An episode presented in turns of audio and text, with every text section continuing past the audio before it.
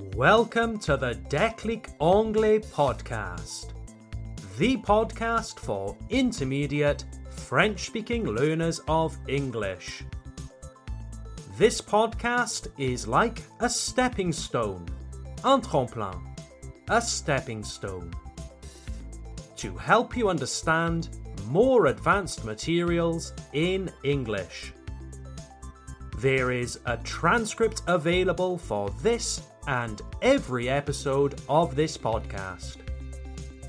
You can download the transcript for free from the link in the description of this episode. Or go to www.declicanglais.com. That's declicanglais.com.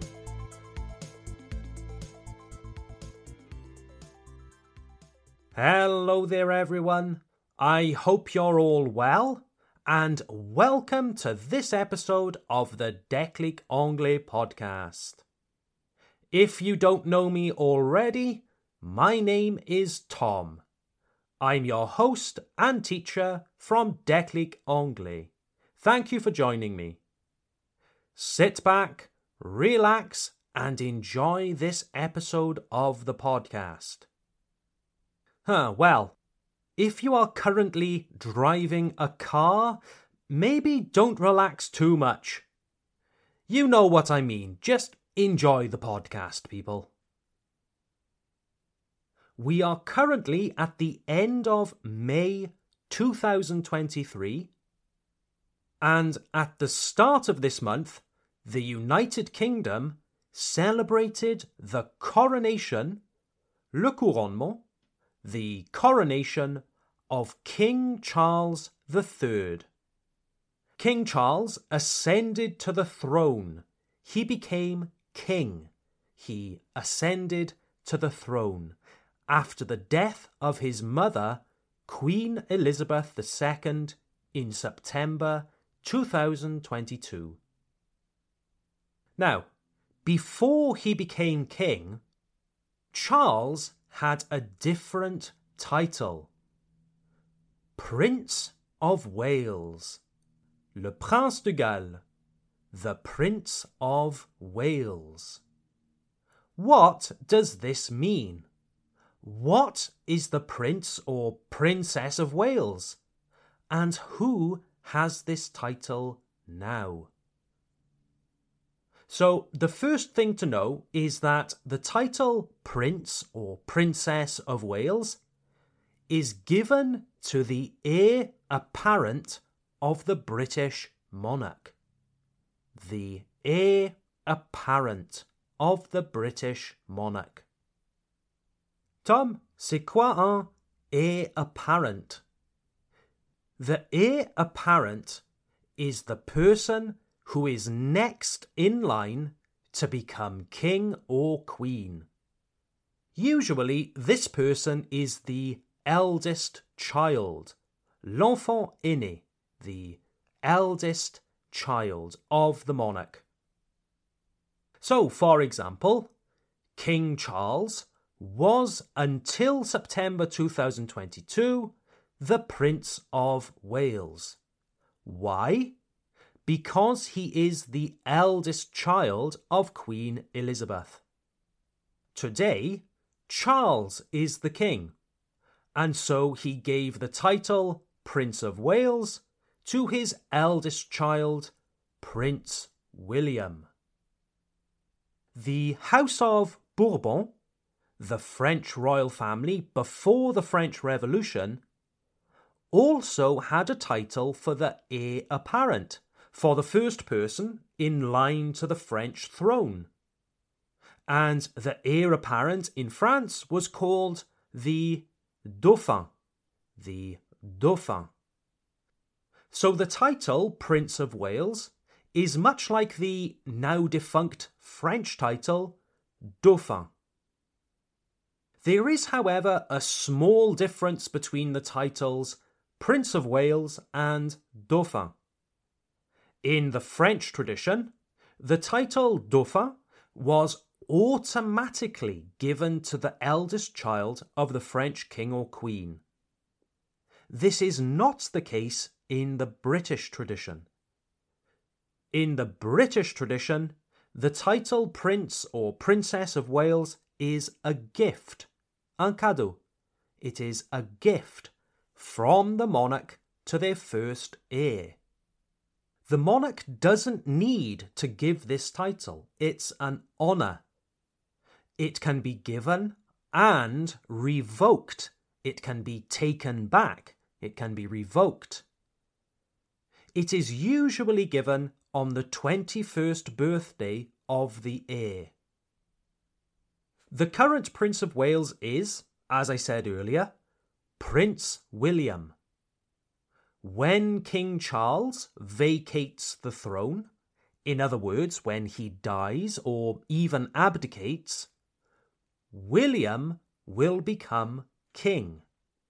The current Princess of Wales is Prince William's wife, the Princess Catherine.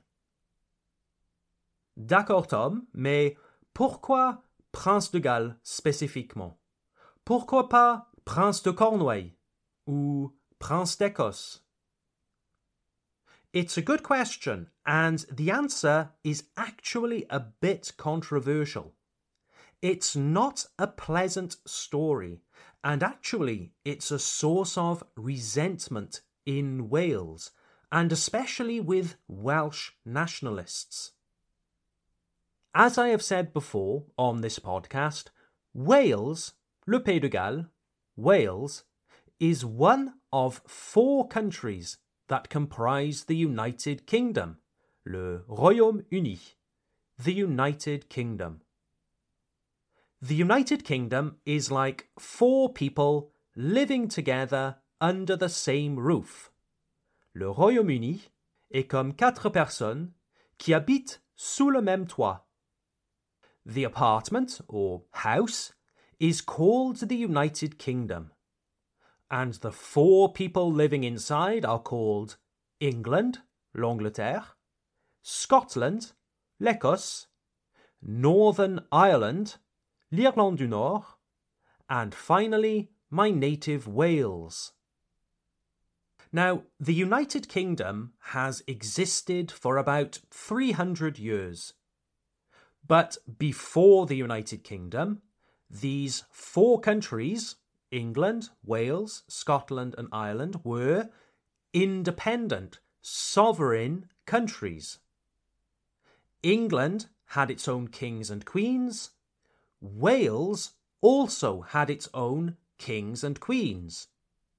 These countries weren't always friends either. Sometimes there was peace and stability, Sometimes there was terrible fighting, bloody conflicts that lasted for years and years. To cut a long story short, the kings of England wanted absolute control of Wales. But the Welsh terrain is difficult with mountains and valleys. It was hard to conquer and the Welsh people themselves were tenacious. Les Gallois étaient tenaces, obstinés. They were tenacious. They resisted the English. This led to a long, bloody war that devastated the country. Ultimately, the English king, Edward I, won and successfully conquered Wales. Militarily, the Welsh were defeated.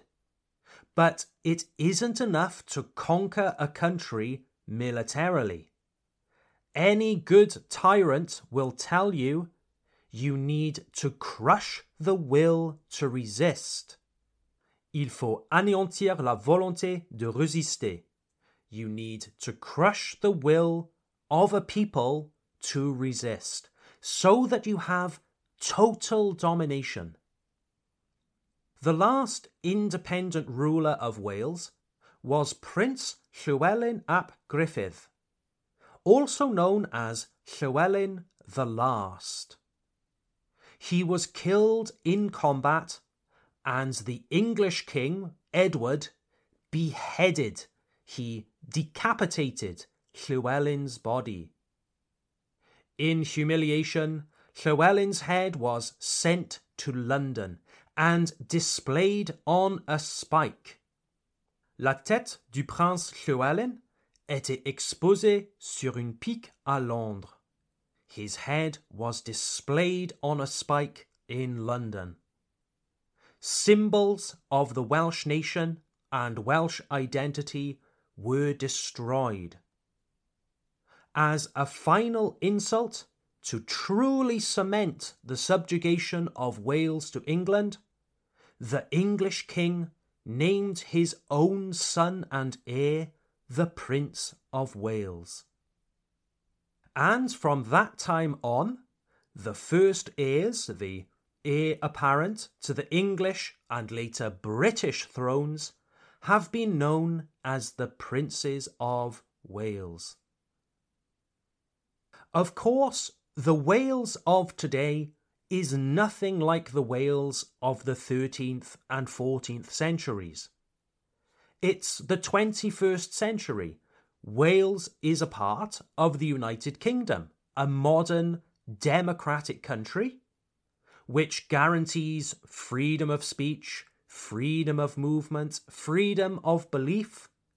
Today, Wales even has its own regional government, the Senedd, the Welsh Parliament. I can tell you from my personal experience that a majority of British people, that includes us people in Wales, are sort of indifferent to the monarchy.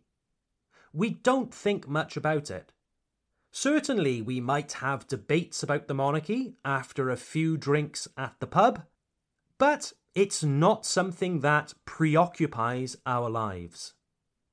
The King exists, the Prince of Wales exists. These titles have existed for hundreds of years. Whatever, life goes on. But it must be said that there are many Welsh people who feel unhappy with the title Prince of Wales. Even though today the monarchy has a mostly ceremonial role in British society, an increasing number of Welsh people would like to see the title Prince of Wales abolished. And there are many reasons why. Firstly, the origin of this tradition comes from a dark time in Welsh history, the period of war and conquest that I just told you about. It comes from a time where Wales was subjugated, ruined by a powerful neighbour. Even though this was many centuries ago, many people see this tradition as being out of date and out of place in a modern, democratic country. Secondly, there is a feeling that this title, Prince of Wales, only perpetuates this feeling of subjugation to England from centuries ago. The monarchy is based in London. The British government is based in London. Most major British institutions are based in London. And can you guess which city is both the capital city of England and the United Kingdom? Correct! It's London. Thirdly, there is a feeling that Wales is becoming too Anglified. The influence of England has eroded the culture and language of Wales. Some Welsh nationalists believe that the title should be given to someone who is a native of Wales, not a native of England. And finally, there are those people who want to go one step further and abolish the monarchy entirely.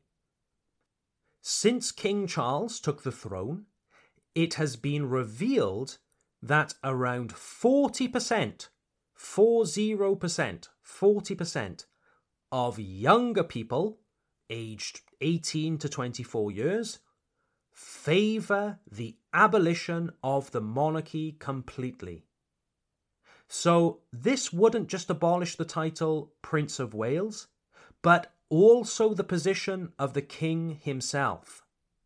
The United Kingdom would become a republic with an elected head of state, like France, Germany, or the USA. Who knows if this will happen, dear listeners? Time will tell us everything. So then, now you know what the title is, you know who carries the title, and you know how the title came into being. What does the Prince of Wales actually do? À quoi sert le prince de Galles? Qu'est-ce qu'il fait dans son rôle? Ha ha! Good question, dear listeners. Many anti monarchists ask the same question. Well, perhaps you have already listened to episode 43 of this podcast called What Does Queen Elizabeth II Do? In this episode, I talked about the role of the monarchy in British society. So, the royal family have mostly ceremonial roles. The monarch, King Charles III, is the head of state, but not the head of the government. The king has no executive power. And the Prince and Princess of Wales are exactly the same. It's a purely ceremonial title with ceremonial roles. Prince William, the current Prince of Wales, has no official role in the Welsh Parliament in Cardiff. Perhaps many of you already know the Netflix television series The Crown. If you haven't watched The Crown already, dear listeners, I seriously recommend it. It's a dramatisation of the life of the British royal family, and it starts in the late 1940s, just before Queen Elizabeth became Queen. It's very interesting if you want to learn more about the British royal family. Many of my students have spoken to me about episode 6 of season 3 of The Crown. The title of this episode is Tywysog Cymru. A Tom? No, no, I didn't sneeze. Je n'ai pas éternué. The title of the episode is Tywysog Cymru. Tywysog Cymru is the Welsh name for the Prince of Wales. Tywysog means prince, Cymru means Wales, and it's the name of the episode. In this particular episode of The Crown, we follow a young Prince Charles when he was still at university during the 1960s. It was just before his 21st birthday, and the young Prince Charles was not yet the Prince of Wales. Like I said earlier, the title Prince of Wales is a gift from the monarch, usually given on the 21st birthday. The plan was to crown, couronner, to crown Charles, the Prince of Wales, at an official ceremony at Caernarfon Castle le château de Caernarfon, un grand château fort dans le nord du Pays de Galles. But at this time, there was a surge in Welsh nationalism. People who wanted autonomy or independence for Wales. The Welsh nationalists were very anti monarchy. They were absolutely against Charles bearing the title Prince of Wales. In order to increase his popularity and the popularity of the royal family as a whole, Prince Charles was sent to Wales to study Welsh. Le Gallois. Welsh. Why? Well, Queen Elizabeth knew that in order for the royal family to survive, it must adapt, it must change with the times, and it must stay relevant. La famille royale doit rester pertinente dans l'époque moderne. The Queen decided that during Charles' crowning ceremony, he should deliver a speech. Il devrait faire un discours. He should deliver a speech in Welsh. Now, the Welsh language is nothing like the English language. Welsh is a Celtic language. C'est une langue celte. It's a Celtic language, like Breton in Brittany. In fact, Welsh and Breton are like cousins. They have a common ancestry. Welsh is a very difficult language to learn for English speakers. Welsh pronunciation is very different to English. Indeed, Welsh has sounds that don't exist in English. And so the young Prince Charles suddenly found himself in a Welsh university learning a language that was totally alien to him. It was an enormous challenge. I will not tell you any more about Charles's experience learning Welsh. I prefer to let you watch that episode of The Crown because it's a very interesting episode. Just to remind you, it was episode 6 of season 3. But what I will tell you is that the experience gave Charles a new respect, not only for his position as Prince of Wales, but also for the people of Wales. He realised that the people of Wales have their own consciousness, different from that of English people, that they should be taken seriously. He realised that the Welsh native speakers, les locuteurs natifs du Gallois, the Welsh native speakers, cherish their language Ils chérissent leur langue. They cherish their language. And that they demand respect.